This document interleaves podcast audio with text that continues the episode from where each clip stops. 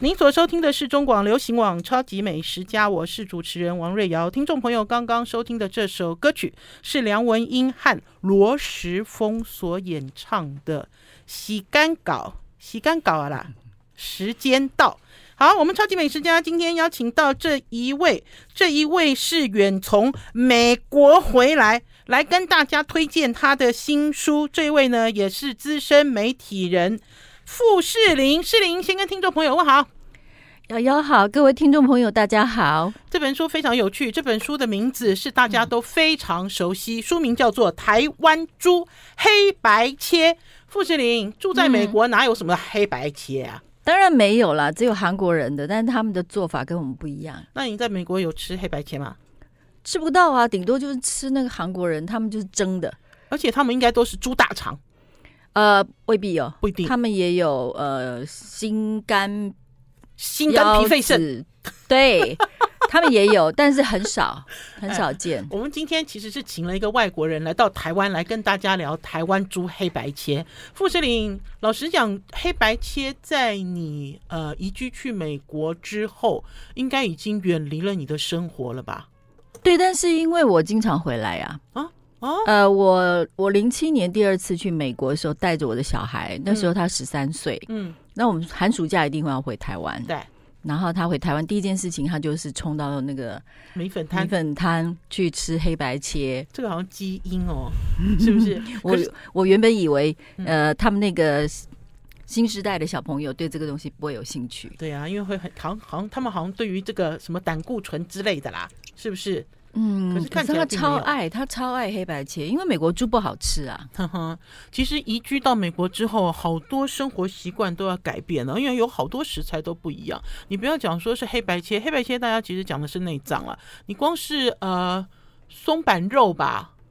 呃，嘴边肉吧，猪耳朵吧，有猪耳朵吗？猪耳朵有啊，只要香港人开的那个超市都会有这些东西。哦，所以其实还是鸭舌头也有，还是可以接触得到一部分，可以接触得到。嗯哼，好，那谈一下这一次台湾猪黑白切，为什么台湾猪黑白切出版社会这么大老远的把你从美国，你知道找来写这本这么精彩的书哦？我给大家看这本书的厚度，也给大家看一下这本书的封面。听众朋友，你们可以追上我们的直播哦。到底这本书的缘起是什么呢？这本书的缘起是一本呃台湾旧城区的小吃。嗯，那作者不是我。嗯，因为我是个专业编辑嘛，所以我其实比较有兴趣的是找别人来写书，我去企划这个内容。嗯，那这位先生呢就给我落跑了。哦，真的是你找他来写书，结果他跑了。对，因为旧城区，我觉得要为台台北的旧城区写一本书做。讲的旧城区是建成区还是万华区？所谓的旧城区的定义是什么？广义的大道城。哦，广义的哦，你们是以大道城为中心，那就是建成区啦。就是那个商呃商业活动，但它会涵盖到大大同区、建成区，还有一一小部分的中山区。嗯哼，嗯，好。然后，所以等于是呃，因为写书的人跑了，所以你就自己接手来写。也不是，因为我没有资格写台北的旧城区。虽然我跟迪化街有一些渊源，啊，就是我家里有很多，我外公、我舅舅、我姨丈、我爸爸他们都在那边，呃，有公司，然后做生意，但他们做的大部分是纺织跟食品，所以是比较靠近永乐市场那一头。那呃。我没有资格去涵盖到说我可以写整个旧城区里面的小吃，嗯、那因为呃有很多小吃，它就慢慢慢慢的就找不到人接手，它其实就会凋零，对然后或者是说它会走位。嗯、可是我觉得它是一个台湾经济文化的一个缩影，嗯、所以我一直很想要找人写。然后他因为没写过书嘛，他害怕，嗯、然后就拖。可是那时候刚好遇到 COVID-19，嗯，我二零一九年的时候，呃年初的时候在台湾，嗯。后来遇到 COVID nineteen，那这案子就搁在那里。嗯，那其实我就在台湾待了三年，没有回美国。哦，所以 COVID nineteen 的时候你在台湾啦？对，但是我那个时候我在写别的书，我也没有去管这个。后来是因为出版社问我，嗯，去年的时候他问我说：“哎，要不要把那个拿来结案一下？对你来写就好了。”那我就想，我不能写那么那么大范围的小吃，我就来写黑白切，因为我喜欢黑白切。嗯，但是我要写的一本书是。我要歌颂的是台湾猪，嗯，做成了黑白切，嗯、而不是说我要去歌颂各个店家、个别的店家或个别的小菜。好，所以呢，换句话讲呢，这本书呢，呃，并不是美食导览，不是美食情报志，不是美食情报志，这里面其实写了很多人的故事，对不对？还有富士林自己的观察，我们就从故事来开始切入。我看到你这里面有介绍一个阿妈，嗯，还是不止一个阿妈，不止啦。好，那你那个阿妈，我对她特别的钦佩。我们来聊这个阿妈的故事。好哦，可是还是要讲出店名啊，大家还是可以按图索骥。他就没有店名啊，他没有店名啊，无名。位置在哪里？嗯，在那个茶茶寮啊，就是凉州街，嗯哼，就是重庆北路凉州街口那边，嗯哼。然后他八十几岁，八十四岁了吧？嗯哼。那他的工作时间非常的长，嗯，就是半夜十二点，差不多十二点开始，嗯。那因为陆陆续续他的那个上游的肉商就会把一些他要的肉品还有内脏都送来，嗯，所以他就要开始陆陆续续的清洗，然后烹煮，嗯。然后，嗯，他其实第一第一锅要煮的东西是那个米粉汤的高汤，嗯，那个是用猪大骨去熬出来，对，没有他用猪腿，他不用头，他没有用头，很多人都是用头，因为猪头煮完了之后还有很多好料粘在头上，对他没有，他没有直接去买整颗猪头，好，所以是猪大骨，对，他是用猪大骨，然后大量猪大骨，然后所以呃。我看他这样子工作，他当然会抱怨啦，因为很辛苦。当然辛苦了，都不能非常辛苦。你看他那个所有的内脏，嗯、我我最喜欢跟人家分享的是说，他洗，嗯、比如说他一天要卖十来颗猪心，嗯，嗯啊，那猪心他要一颗一颗洗嘛，而且都自己翻肠子。我不知道听众朋友你们有没有看过人家用筷子翻肠子啊？嗯。对，他要用盐巴先搓嘛，然后翻肠子，嗯，然后他其实连那个粉肠他都要检查，嗯他虽然不能把那个乳糜洗干净，可是他会去检查，他他很仔细，嗯，所以很干净。很很干净，然后因为很新鲜，所以他们家东西吃起来就是，哎，每一种每一种部位的肉跟每一每一种内脏都有各自他们该有的味道，但是都不是不好的味道。你讲的这家是我常去的那一家吗？这家的旁边有一个环保公司，是那一家吗？是。他没有招牌，然后他也有卖凉面，对，所以也是花生大王昌正浩带你去的。对，我同学带我去的哦，嗯、对呀、啊，我们其实啊，美食记者还是美食家哦，都有一个很重要的这个美食的源头啦。呃，尤其是在旧城区的小吃，这个美食的源头呢，就是卖灶的老板，我们都称呼他为花生大王昌正浩，因为呢，他在还没有开呃米其林必比登推荐的这家卖灶之前呢。呃，他就是他们家族就是进口花生的，所以我也是透过他吃到了刚刚傅诗林所讲的这家无名米粉汤。搞不好很喜欢吃米粉汤的人也都知道这一摊，可是并不知道这一摊店背后有一个老阿妈，从凌晨开始，从深夜开始就开始在作业，然后呢，烹调你喜欢吃的香喷喷的米粉汤。我们要先休息一下，进一段广告，再回到节目现场。I like 我是王瑞瑶，您所收听的是中广流行网《超级美食家》。今天跟大家推荐一本好书，书名是《台湾猪黑白切》，作者是傅士林。傅士林今天在我们节目现场哦。哎，你什么时候回美国？双十节那天，双十节那一天哦，所以等于是也是两边来回啦。我刚刚其实哦，在跟听众朋友聊，就是有关于呃美国台湾的这个生活环境是有很大的不一样，然后跟你选材哈，在家里烹调的料理也是不一样。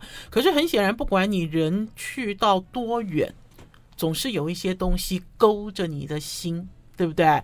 那所以呢，富士林刚刚有分享，他带他儿子回到了台湾，他儿子第一时间一定要冲去吃米粉汤，不是米粉汤，关键是在于黑白切。好，这本书呢，其实呢是聊到了台湾，等于是台湾猪黑白切的上中下游，所以富士林做了很多观察。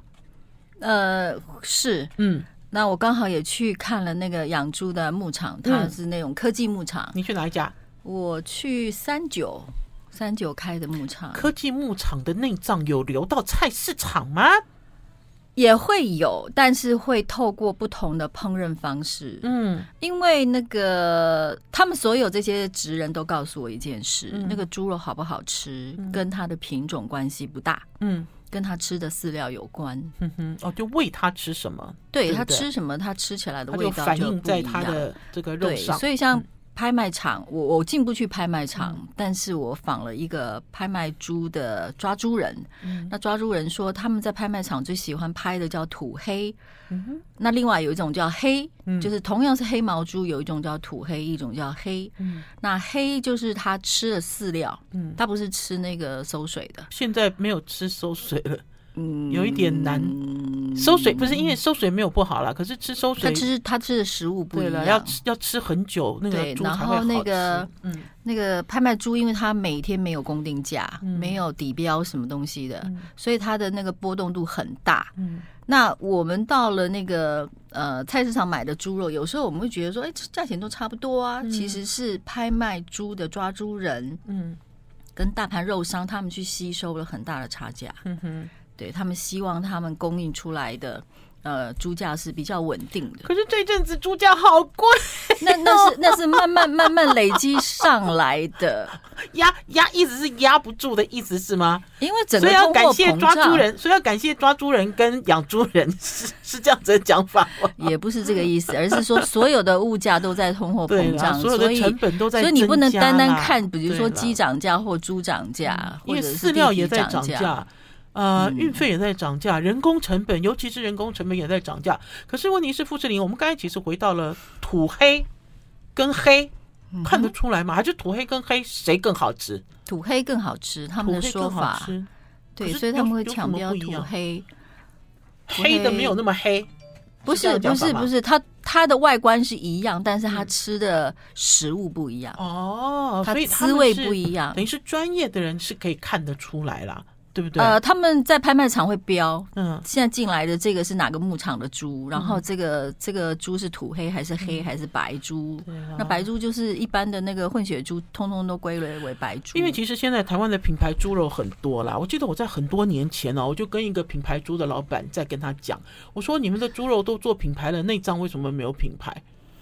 我我不懂，就比如说我们刚才我有问傅士林说啊，这些品牌猪的内脏都去哪去哪里了？其实也是进到了大市场里啊。是对，他其实并没有啊。可是对我来讲，大家知道吗？比如说你在吃内脏的时候，你会很担心说，哎，他有没有用药啊？对不对？它干不干净啊？那所以等于是，如果在吃这个黑白切的时候，尤其是吃猪肝的时候，我就说你们这个猪肝都应该自己也可以单独变成品牌猪肝来贩售。可是看起来这么多年以来，并没有这样做。我觉得跟有可能跟你知道整个做成做成产品有一点相关，对不对？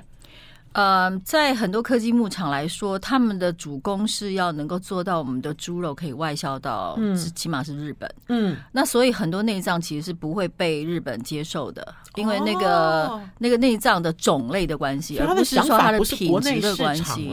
对，他们其实主攻的是要外销，然后所以他们要做到一个国际标准，那那就是内脏很多就必必须被淘汰嘛，所以他们在电宰之后呢，就会有专门收内脏的人去把这个内脏全部都包走。那是另外一个管道。对，比如说我们的讲猪头好了，那个华南市场，它也有一些摊商，它是专门在处理猪头的，它整个摊位都是猪头，可是它哪来这么多猪头？嗯。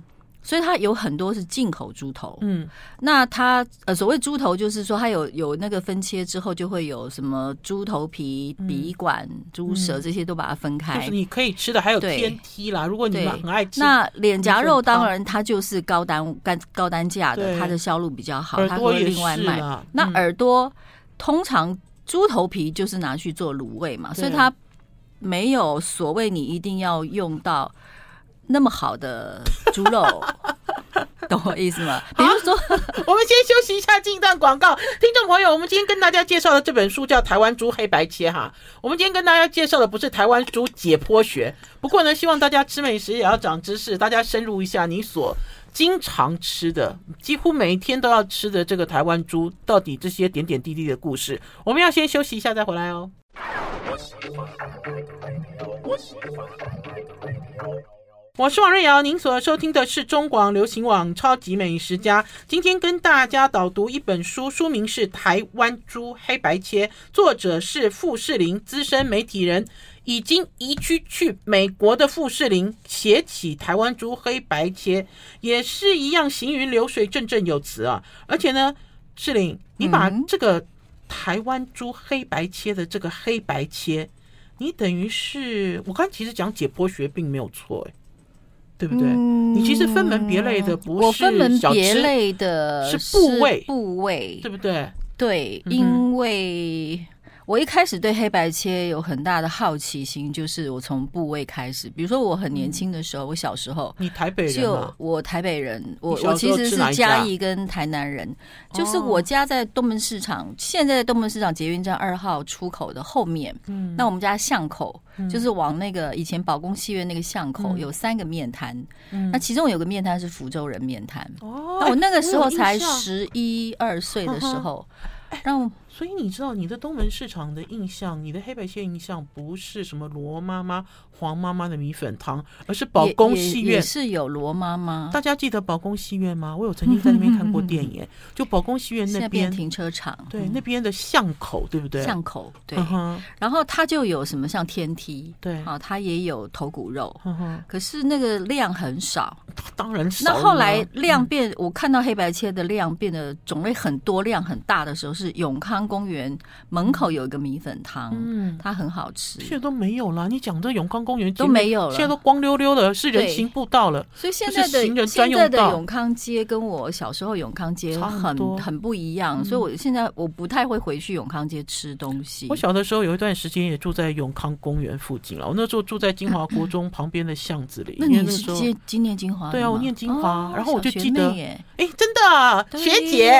然后你知道，我记得那个时候，我印象。就很深，就是围绕着永康公园的周边，嗯有很好吃的东西。有、嗯，可是现在蟹壳黄一个老老伯伯，还有一个那个排骨酥面，我一直都记得那对夫妻，他们做排骨酥面。你知道排骨酥面是这样一个一个习惯去蒸的嘛？然后你点了面，它倒扣出来，里面还有冬瓜。就是这对夫妻做那个排骨酥面的那个干净清爽的程度，还有那个排骨的香味，我现在都。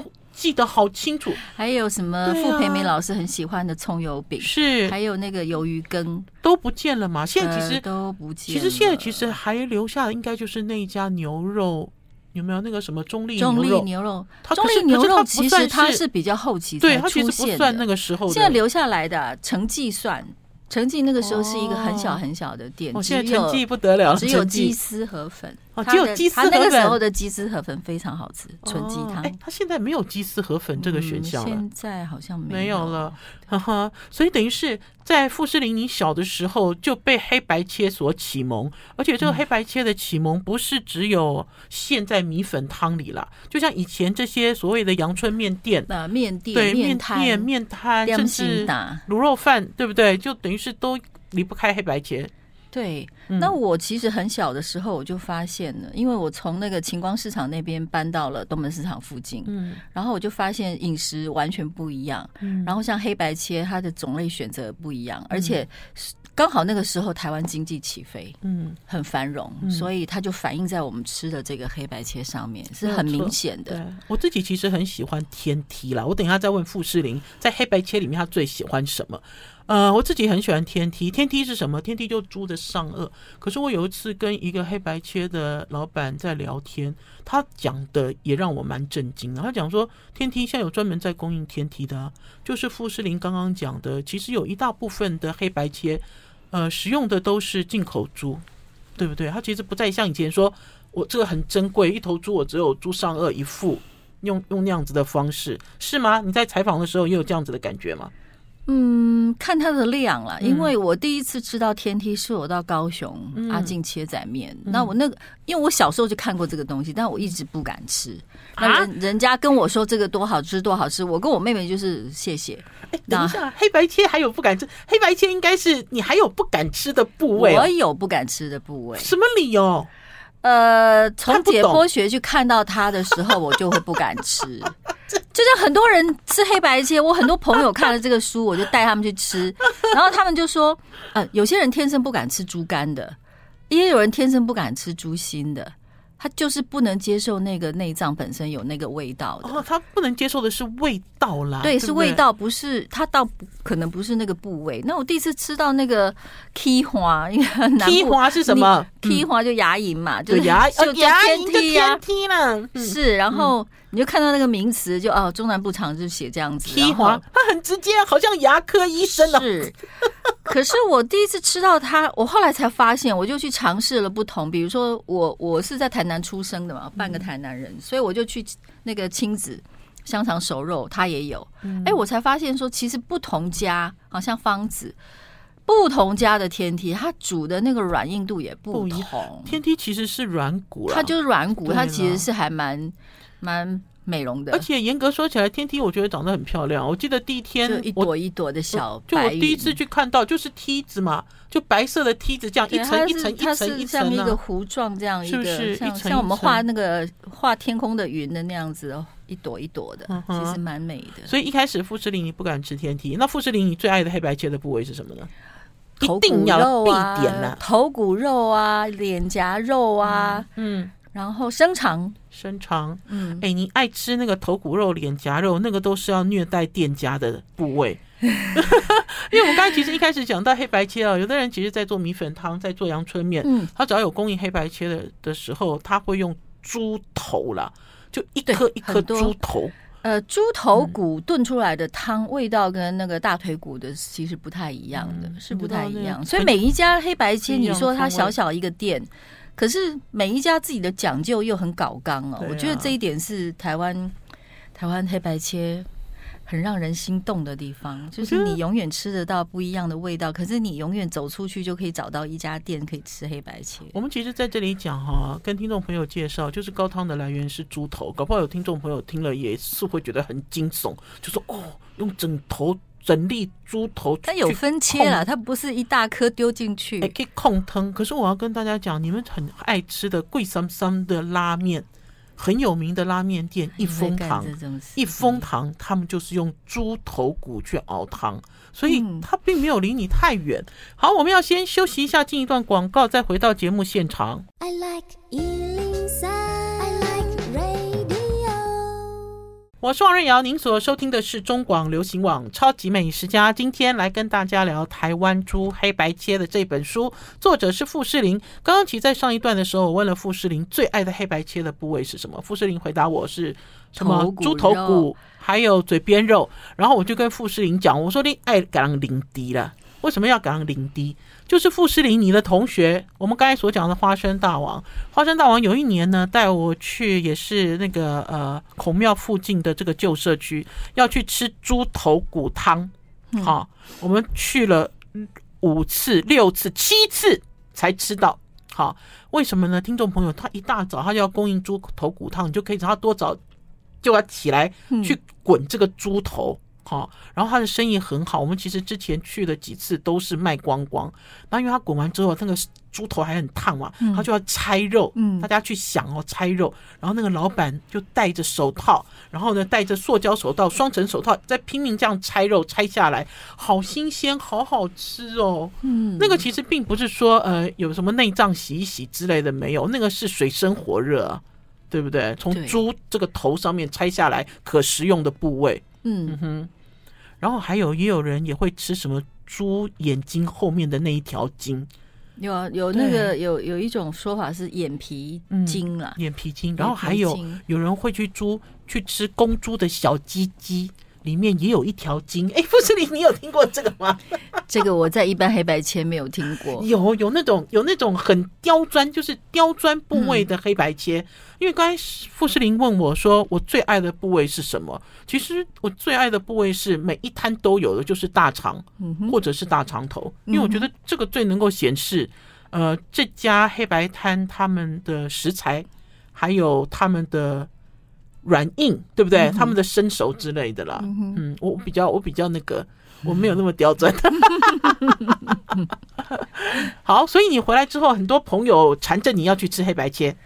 呃，也不是缠着我，就是很多人他看了这个书，嗯、他们才发现说，他们吃黑白切还是有局限。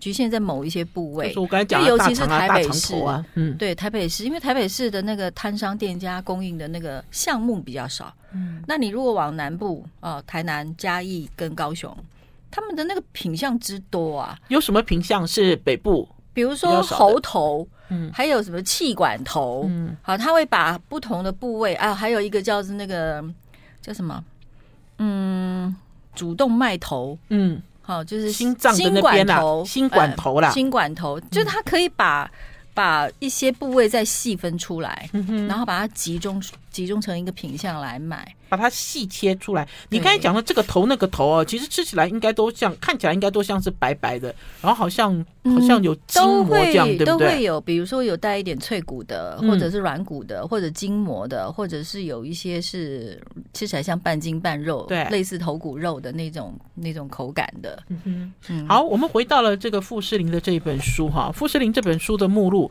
我们从这个目录啊来给傅士林出题，让他带领我们继续吃黑白切，这里面呢。有几个很有趣的东西哈，猪肺膏，猪肺膏是什么？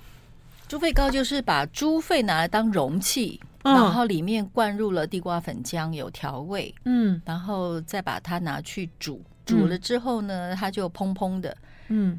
然后再放凉了，切来吃。这在哪里吃得到？我没有看南部都有的猪肺糕，猪肺糕，所以它的外观就是一个猪肺的样子。呃，你点多少它切，它对，一大块一大块。然后它已经把猪肺洗的比较干净，哦、所以它蒸好之后，乍看之下有点类似玉子玉子烧那个颜色。哎、哦，我们真的没看过哎！我刚才在看它的目录的时候，我说什么是猪肺糕啊？所以换句话讲，黑白切也有这种手入菜。对，这是不是就是那个嘉义叫肉咸吧？它不叫黑白切。哦，我知道，生长熟肉那边。对，那台南生长熟肉就是呃，他们比较不一样，是他们吃冷食，嗯，然后他们的菜色还会包含很多蔬菜，嗯。呃，凉呃凉吃的蔬菜，我也好喜欢生肠熟肉。对，然后他们大部分都是呃有一些小的，比如说粉肠。嗯，你去你去台南叫粉肠，你要小心一点。一种叫分荤肠，嗯，一种叫荤等，荤等，一种是肠子，对，一种是香肠加工品，但是它里面灌的也是地瓜粉浆跟肉块。好，那每一家做法不一样。我们这里其实又讲到地域性了。我觉得早期的时候，大家就在讲说，哦，跑到南部去，哦，这就是台北的这个呃。黑白切摊位，可是老实讲，我第一次在接触到这个香肠熟肉，香肠熟，我觉得不是哎、欸，香肠熟肉是半桌，是中破塞的这个前比较细致的，是不是？对，那台北黑白切这个名称，我其实一直到我进了汉生工作的时候，我才听到那种比我小十岁的年年轻美眉他们在讲黑白切这三个字。嗯，那我在这之前，我是没有听过有人用黑白切来形容这。个点心店的点心打的这种小菜，嗯啊，因为有一些点有一些小摊，他们的他们所谓切的小菜就是卤味嘛，对，卤味也很常见嘛，对。那有一些就是这种白煮的，嗯，白切的。嗯、哦，我刚忘了，我黑白切一定要吃的是那个。白切肉，等一下再来讨论白切肉，还有生肠 这两个范围，这两个项目我其实有放在心上啊，因为我也是生肠控。嗯，那所以等于是一开始的时候，你也你一开始所接触到的讯息，比如说像我们北部人都是黑白切黑白切了。嗯，我倒是记得有一次在讨论黑白切的时候，我看到维基百科对于黑白切的解释，就是讲说他说是台湾的一种小吃，然后是路边摊乱乱切。我那时候看到维基百科有人写黑白切是维是路边摊乱乱切的时候，我的鬼爸。会起来，你可以上 Wikipedia 去改呀、啊。我没有改，我就是鬼把会起来，我就写了一篇文章，哪里有什么？他没有乱乱切，他也没有乱乱对，而且还有就是，我们刚才有问，每一个客人在面对黑白切的时候，有他自己的喜欢，有他自己的喜好，绝对不是说青菜啦，你欧北欧北。切就随便随便，其实随便，其实那个那个应该是一种一种顾客跟店家的一个默契交流。就你知道我爱吃什么嘛？嗯，你知道我喜欢吃，比如说猪肺膏好了，猪肺膏它有头跟尾，嗯，就是那个猪肺的末末末端它会比较脆。因为它的管线都比较细，细，所以那个粉浆灌进去之后呢，呃，它它就少量少量嘛，所以它吃起来还是有猪肺的脆感。哎，这个专业，等到听众朋友你面对猪肺膏的时候，还可以选前中后，对不对？你可以吩咐那个店家，你要吃软的还是要吃脆的？哦，这个厉害，或者两种都要一点。好，我们要先休息一下，进一段广告了。因为老实讲哦，很多人呢，呃，在面对黑白切或者是面对生长熟肉的时候，不敢点猪肺了，因为猪肺哦，它其实。有的人洗不干净，你看他那个样子，其实因为猪肺是一个人体就猪体最大的一个过滤器啦，对不对？它可是可以洗的这么干净，还在这个里面灌东西，再重新蒸制变成一道美食，这个实在太珍贵了。我们要先休息一下再回来哦。我我是王瑞瑶，您所收听的是中广流行网《超级美食家》。听众朋友爱不爱吃黑白切啊？我相信绝对不会有人讲不爱黑白切，因为呢，呃，你在外食也好，还是你自己在家里烹调也好，老实讲呢，呃，黑白切还是猪内脏，以猪内脏为主的黑白切，你天天都会接触到。不过我倒是可以讨论到所谓的地域性的差异啦。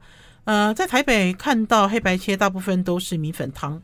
配黑白切，然后呢，呃，在南部，刚刚呢，我们这个台湾猪黑白切的作者傅士林有聊到，在嘉义，在台南有那种生长熟肉摊，吃的是冷的冷切、嗯、冷切盘，凉可是凉菜凉菜。可是老实讲，我我那次有一次我去嘉义去黑人卤熟肉，嗯、我发现他连米粉汤都是嗯淡淡，就是都是比人体还低的温度，就是吃的也是一个比较偏。偏冷的汤，欸那个、看看你是几点钟去吃？欸？哎，哦，哈，因为他生意太好了，嗯、他他是做那个下午茶的，他号称两点钟出摊了，两点钟没有东西啊，对，要晚一点啦，就一堆人都在排排了队之后，忽然间大概两点半，他才会开始上架他的东西，嗯哼。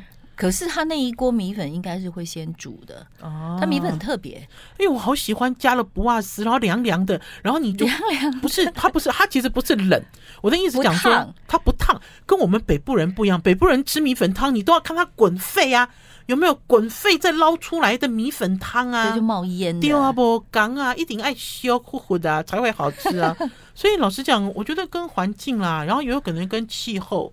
跟生活习惯有很大的不一样，也有也有可能跟季节一样啊。像那个基隆孝三路，他们那个糯米肠，哎，他夏天给你吃凉的，可是他冬天就给你吃热的，哦，两个口感又不一样，两个口感不一样。还有我们讲的那个凉跟冷，不是拿去冰镇拿出来了，不是啦，常温。常温啦，常温或者是烧烫烫这样。因为如果冰过来拿出来，口感就不能再吃了。这个其实等于是是店家的一种贴心的专业。我其实那一次吃了之后，我就觉得蛮感动的啦。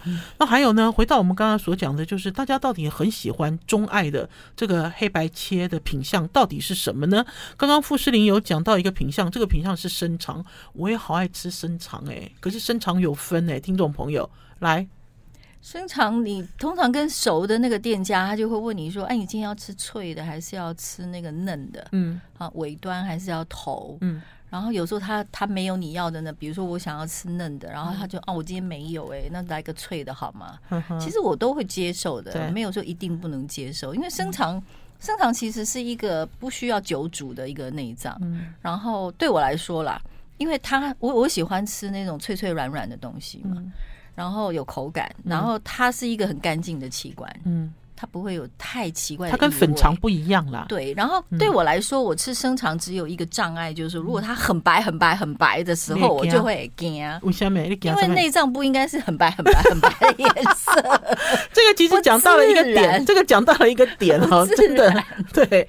然后还有了，我自己其实，在过去采访的时候，也是一样，就有人跟我讲了。可是他不是用脆跟软来跟我区别，他是说，如果我那么爱吃生肠的话，他说我应该要观察观察店家所供应的生肠，就是这个生肠是来自生过很多小猪的母猪，或者是因为只有母猪才有那个器官嘛，哈，或者是它其实是没有生过很多小孩的这个母猪的生肠，因为呢后者它就会比较小，比较嫩，对，的确是这样子。我我我自己到了黑白。切的这个摊位，只要是看到比较迷你号的生长，我都会点呢，因为大部分都是比较 部分都是比较大的正常 size，对正常 size，迷你号真的好滑，又滑又很滑口，很滑口。可是那个养猪牧场的职人他们告诉我说，绝大多数的生产如果是台湾产的，那他们都是没有生过小猪的。嗯，所以我们长期以来都是吃进口的嘛，讨厌鬼。不了解，但是其实所有的内脏，它吃起来还是会有那个 meaty 的味道，就是肉的味道，只是它的肉的味道不一样。所以你们在吃内脏的时候，还是要去体会一下那个脏器本身该有什么样的滋味，还有甜度，甜度不一样。甜度这件事啊，因为我也想问世林，就比如说大家会讲说，我这么多肠，这么多内脏，我哪知道它是台湾的，哪知道它是进口的？老板都会跟你讲说，都都是今天早上现宰的猪啊。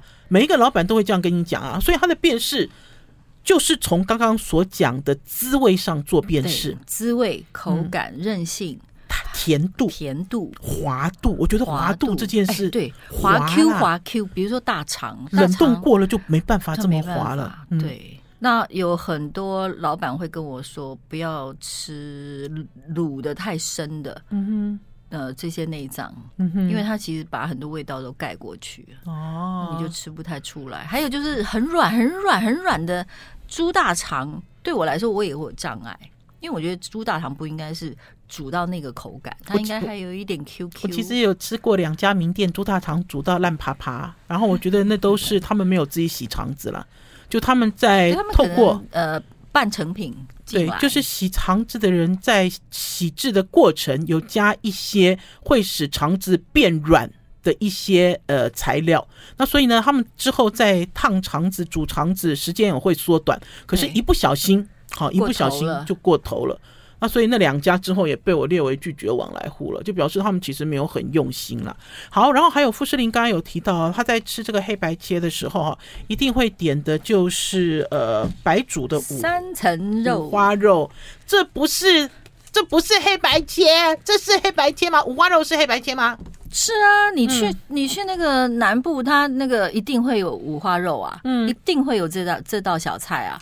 那北部不一定，嗯，为什么？因为真的要很好吃的五花肉，它那个猪肉一定要很新鲜，嗯，你不能冷冻过拿出来解冰啊。嗯、然后它要有猪皮的部分，猪皮还要煮到还 Q Q 的，对，咬得动，咬得下去，不是烂的。对，然后那个猪皮底下有一层肥肉嘛，对，然后再来就是。交交杂的那个瘦肉肥肉，那就很好吃，一口吃一口吃。我小时候不敢吃五花肉，嗯、可是我们拜拜一定会家里有很多五花肉。对然后我后来得出一个心得，就是说你不可以把猪皮咬一口吃，然后肥肉咬一口吃，或你要全部一片咱就塞到嘴巴吃。就是其实五花肉不是三盏，是五盏呐，是五盏，就等于是你五盏就不够好，一口气塞进嘴里，对它的比例。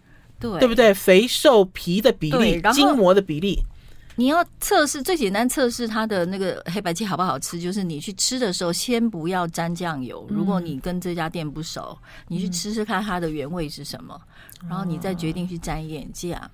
的确是啦，老实讲啊，我其实从来没有点过五花肉，可是我有一年在万华一家很有名卖珍珠馄饨的店旁边坐了一个老先生。老先生没有点珍珠馄饨，老先生就点了一碗面，然后还点了一盘五花肉当下午茶。他那个五花肉哦，因为他坐我旁边，那个香味哦，都飘到我这边来。他们家的那个黑白切很好吃，但现在不卖了。不是因为他们家因为新冠的关系都没有对，对就他们不全部都改成外带了。他现在完全没有黑白切，哦，真的哦。对，他们家猪心也很好，猪心、猪舌、五花肉都很好吃。他那块五花肉啊，到目前为止，只要讲到，就像刚才傅诗玲讲到，他说：“哦，后家也这个三咱的时候，我的那个口水就想到这一家 流出来。”谢谢傅诗玲来到我们超级美食家哦，谢谢傅诗玲，拜拜，拜拜。